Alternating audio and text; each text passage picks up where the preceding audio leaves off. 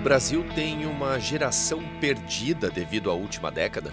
Os anos entre 2013 e 2023 são o que podemos facilmente conceituar como turbulentos. Teve os protestos de 2013, crise política, crise econômica, instabilidade, impeachment, o Brasil polarizado, eleições. Eleições violentas, difíceis e emocionalmente carregadas. Cansa só de falar. E depois de tudo isso, mais para o final da década, teve ainda uma pandemia. É impossível negar que o ciclo de 2013 a 2023 foi agitado, convulsivo, pesado. E os acontecimentos podem ter mergulhado uma geração inteira em um período lotado de incertezas. Por isso, o DW Revista desta semana vai refletir se os jovens brasileiros que nasceram entre o final dos anos 90 e o início dos 2000 compõem mesmo uma, abre aspas, geração perdida, tendo, em tese, uma vida bem mais complicada que a dos pais pela frente. E isso principalmente em termos profissionais, de mercado de trabalho e, consequentemente, de renda, o que, claro, preocupa e deixa marcas. E as consequências disso tudo para o Brasil muitas vezes são jovens deixando o país para buscar melhores oportunidades no exterior.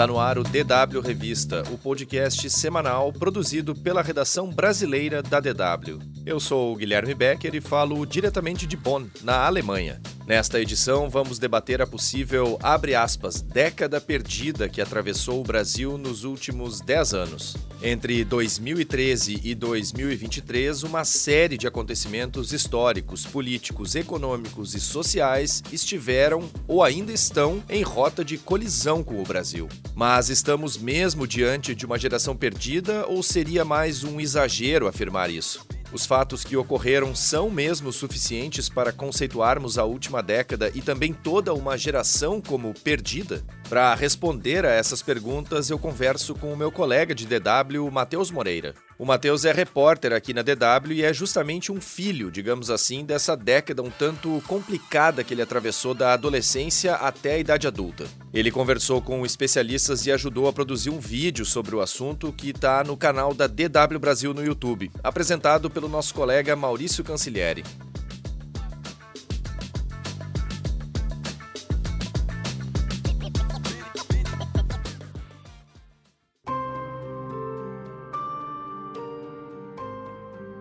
Quando se fala em 2013, a gente logo pensa nos protestos que tomaram as ruas e depois se transformaram nas jornadas de junho daquele ano no Brasil.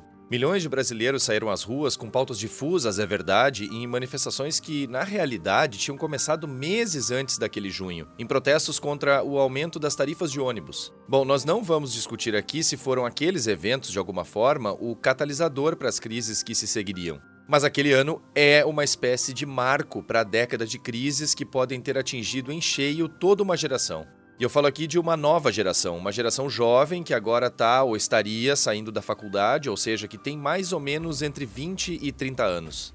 E vale lembrar, é claro, que a última década vai muito além dos protestos e do ano de 2013, né? Ela segue com uma série de eventos importantes que marcaram o Brasil nos últimos 10 anos, como a Copa de 2014 e as Olimpíadas de 2016. Boa parte da população perdeu a paciência com os investimentos em competições esportivas em detrimento de causas sociais ou diretamente econômicas. A Copa e a Olimpíada transcorreram normalmente e foram belíssimos eventos, mas também sofreram com a insatisfação popular, uma consequência direta dos protestos de 2013. Até porque as manifestações de 2013 ganharam muita força no Brasil também por causa da Copa das Confederações, que é a competição de seleções de futebol que costumava ocorrer no país sede da Copa, normalmente um ano antes da Copa. E aí, se a gente seguir adiante aqui, ainda que com menos força, os protestos seguiram em 2014 em todo o país. Em 2015 também teve protestos e, lembrando aqui, eles foram direcionados principalmente para o impeachment da então presidente Dilma Rousseff. E a Dilma sofreu o impeachment justamente um ano depois, em 2016. 2017 seguiu com os protestos, desta vez contra o então presidente Michel Temer. Temer, no entanto, não renunciou e nem foi impeachmentado. Mas aí vieram as eleições de 2018 e os anos Bolsonaro, com uma grande polarização e um constante clima hostil, frente, por exemplo, a minorias, à imprensa e a várias instituições. E aí, para completar, em 2020 veio a pandemia de coronavírus, que deixou mais de 700 mil mortes no Brasil e cravou a segunda crise global em um período de menos de 15 anos. A outra crise, no caso, foi a crise econômica de 2008. Bom, em outras palavras aqui, vamos ser bem sinceros, a gente pode dizer com toda certeza que os brasileiros viveram os últimos anos longe de qualquer tranquilidade. Esses últimos anos foram e, de certa forma, continuam sendo muito enérgicos e estressantes. E como eu disse na abertura do programa, agora eu converso com o meu colega Matheus Moreira, que recentemente entrevistou especialistas sobre esse tema, e por isso eu queria te perguntar, Matheus: é possível dizer que o Brasil tem uma, abre aspas, geração perdida?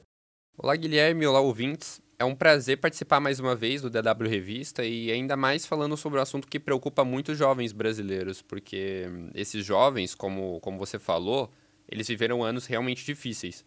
Teve protesto, teve Copa, teve Olimpíada, teve impeachment, teve crise política, crise econômica, polarização, violência e pandemia da Covid ainda. Tudo isso deixou marca em muita gente. Não só jovens, mas crianças, adultos e idosos também sofreram e sofrem ainda com tudo isso. O foco das entrevistas que eu fiz são os jovens adultos, né? Esses brasileiros da minha faixa etária, que tem entre 20 e 30 anos e, e toda uma vida acadêmica, profissional e social pela frente são muitos os problemas de ordem econômica e social que, que levam a gente a refletir se de fato a gente está vivendo uma geração perdida ou uma década perdida. O Vinícius Pinheiro, que é o diretor da Organização Internacional do Trabalho no Brasil, ele me disse que existem três fatores que podem ajudar a gente a entender a dimensão desse problema. É, são a taxa de desemprego, a falta de oportunidades para avançar nos estudos e treinamentos profissionais e a dificuldade dos jovens recém-formados para ingressarem no mercado de trabalho. Todos esses fatores eles estão diretamente ligados.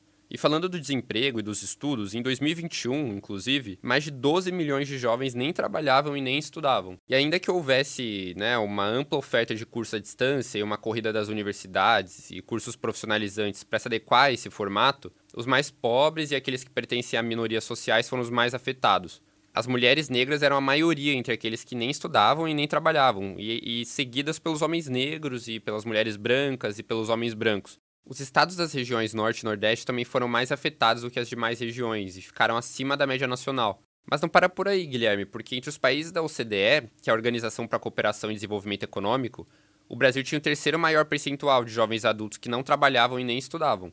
E voltando aos fatores listados pelo diretor da OIT, o terceiro fator é a dificuldade dos jovens adultos de entrar no mercado de trabalho. Os recém-formados em cursos profissionalizantes e universidades por eles não terem aquela ampla experiência e pela interrupção dos programas de treinamento, se viram sem rumo. Estavam isolados em casa e fora da vida social. Um prato cheio para piora também da saúde mental desses brasileiros, né? Mas, Guilherme, olha, eu queria acrescentar um outro tópico da conversa com, com Vinícius Pinheiro, é, que é a reforma trabalhista, que ficou conhecida como pejotização. Esse fenômeno aconteceu após essa, essa reforma, né, em 2017, durante o governo do Michel Temer. Ele flexibilizou e simplificou as relações de trabalho.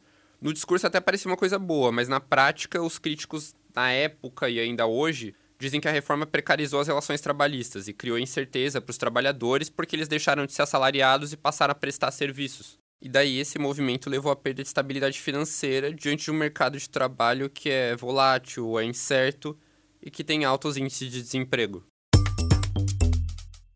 Uma geração que, por exemplo, pode ser considerada perdida é a das pessoas que viveram durante a Primeira Guerra Mundial, entre 1914 e 1918. Vamos imaginar aqui alguém que nasceu perto de 1900 na Europa, por exemplo. Esses jovens podem ter lutado ou mesmo trabalhado na Primeira Guerra, depois enfrentado a pandemia de gripe espanhola e depois, já mais perto dos 30 anos, a crise econômica global a partir da quebra da Bolsa de Nova York em 1929, também chamada de Grande Depressão. No Brasil, tem quem considere a geração dos jovens dos anos 80 como perdida devido a todo o contexto nacional da época, ainda em meio à ditadura militar e com sucessivas crises econômicas que arrastaram o país para graves problemas sociais. Mateus, é possível comparar a geração atual com esses exemplos que eu citei? E qual é a característica dessa geração agora que atravessa os anos 10 e 20 deste século 21? Segundo o diretor da OIT Brasil, não é possível fazer uma comparação direta, mas também não é possível negar que os últimos 10, 15 anos vão deixar cicatrizes. e que eles podem sim levar a uma perda de parte da minha geração, em especial, como a gente já falou aqui, dos mais pobres, negros e mulheres, incluindo também as pessoas trans, que historicamente sofrem para entrar no mercado formal de trabalho por causa da transfobia. Essa atual geração, nova no mercado de trabalho, que está tentando entrar nele, é a geração que viu o surgimento dos smartphones e a disseminação da internet. Eu mesmo tinha 15 anos quando usei internet no celular pela primeira vez. A tecnologia abre essas portas, não só para os novos formatos de trabalho, como a gente viu durante a pandemia, mas também possibilita a criação dessas novas profissões. A carreira de influenciadores digitais está aí como um ótimo exemplo disso, movimenta muito dinheiro. O problema é que o Brasil é um país desigual. Só tem acesso à internet quem pode pagar por ela, né? E desde os planos de dados celulares e operadores de internet até o conhecimento suficiente para poder usar todo o potencial dessas inovações são barreiras para quem não pode pagar por isso. Eu tive pouquíssimas aulas de informática entre a quinta e a sexta série no ensino fundamental, por exemplo. Mas hoje as escolas particulares já oferecem curso de robótica, enquanto as públicas, de uma forma geral, têm lutado para manter os alunos motivados o suficiente para conseguir entrar nas boas universidades e competir de igual para igual com as pessoas que já têm mais oportunidades. Essas são algumas das razões que explicam por que a gente corre o risco de perder essa parcela da população, né, na visão do diretor da OIT. Mas isso não, não se restringe apenas aos jovens. Se os jovens de hoje têm maiores dificuldades de ascender profissionalmente e financeiramente, isso vai se refletir também nos filhos, nos netos dessas pessoas da minha geração e propagar a desigualdade no Brasil. Matheus, agora relacionado a tudo isso, tem um outro tópico que eu queria abordar aqui, que é uma consequência disso, na verdade, que é a migração, que é, no caso, a emigração de brasileiros, né? Que são os brasileiros que, por falta de perspectiva ou quando têm uma oportunidade, decidem deixar o país e morar no exterior. Eu vi que você fez uma entrevista com uma historiadora e ela cita uma pesquisa que aponta que ao menos 70 milhões de brasileiros, um número bastante alto, portanto, disseram que deixariam o Brasil se pudessem. E é claro, a gente sabe que isso não é um fenômeno de agora, mas parece persistir. Já ocorreu nos anos 80, por exemplo, e também nos últimos anos vem ocorrendo com frequência. Como é que está a questão da migração ou emigração brasileira, de brasileiros que deixam o país para morar no exterior? A migração brasileira, nos moldes de hoje, pode ser um problema para o Brasil do futuro. A Renata Geraisati é uma historiadora com um olhar muito atento para as migrações. E na nossa conversa, ela me explicou que a questão da migração sempre existiu e sempre vai existir, que é algo intrínseco à humanidade. E a migração normalmente vem acompanhada de fatores econômicos, segundo ela. As pessoas se mudam para outros lugares em busca de melhores oportunidades de trabalho de estudos. E agora não é diferente. A Renata me explicou também que fatores como o aumento da inflação, a alta do dólar, o aumento nas taxas de desemprego são parte das razões para a migração, e além também da redução de investimentos nas áreas de ciência e tecnologia dos últimos governos. Muitas pessoas ligadas à academia e às universidades deixaram o Brasil buscando outras instituições que tivessem financiamento e possibilitassem o desenvolvimento de carreira. No geral, os mais jovens são os que mais almejam deixar o país. A pesquisa que a Renata citou é uma pesquisa do Datafolha de 2022 e os resultados são, são bem alarmantes, porque quase 80% dos jovens disseram que tinham muita ou alguma vontade de deixar o Brasil. E quanto mais jovens eram os entrevistados, maior era a vontade de tentar a vida fora. E de acordo com a pesquisa, o principal motivo para esse desejo é justamente ter mais estabilidade financeira e uma vida mais confortável. A fuga desses jovens que estão em plena capacidade produtiva, ela pode impactar diretamente a economia brasileira e o sistema previdenciário. O Brasil perde mão de obra altamente qualificada em áreas cada vez mais importantes para o desenvolvimento econômico, como a ciência e a tecnologia. Com a globalização e o acesso à internet, esses jovens têm muito mais acesso à busca de oportunidades fora do país. E isso talvez seja, como a Renata me disse, um dos fatores pelos quais, mesmo diante de dificuldades pós anos 80, os nossos pais não deixaram o Brasil. É muito comum ouvir de colegas da minha idade que a gente não vai conseguir ter a mesma estabilidade financeira que os nossos pais tiveram e que a gente vai ter mais dificuldade para ascender profissionalmente. É desanimador e vou confessar que tem alguns momentos em que a ansiedade e o medo do futuro batem mesmo a porta, viu, Guilherme? Matheus, muito obrigado pela tua participação aqui no DW Revista dessa semana e também por todas essas informações muito interessantes compartilhadas aqui com a gente. Valeu, Guilherme. Eu que agradeço a oportunidade de estar aqui mais uma vez falando sobre um assunto que é tão importante e que afeta não só a minha geração, mas toda a sociedade brasileira. Até a próxima.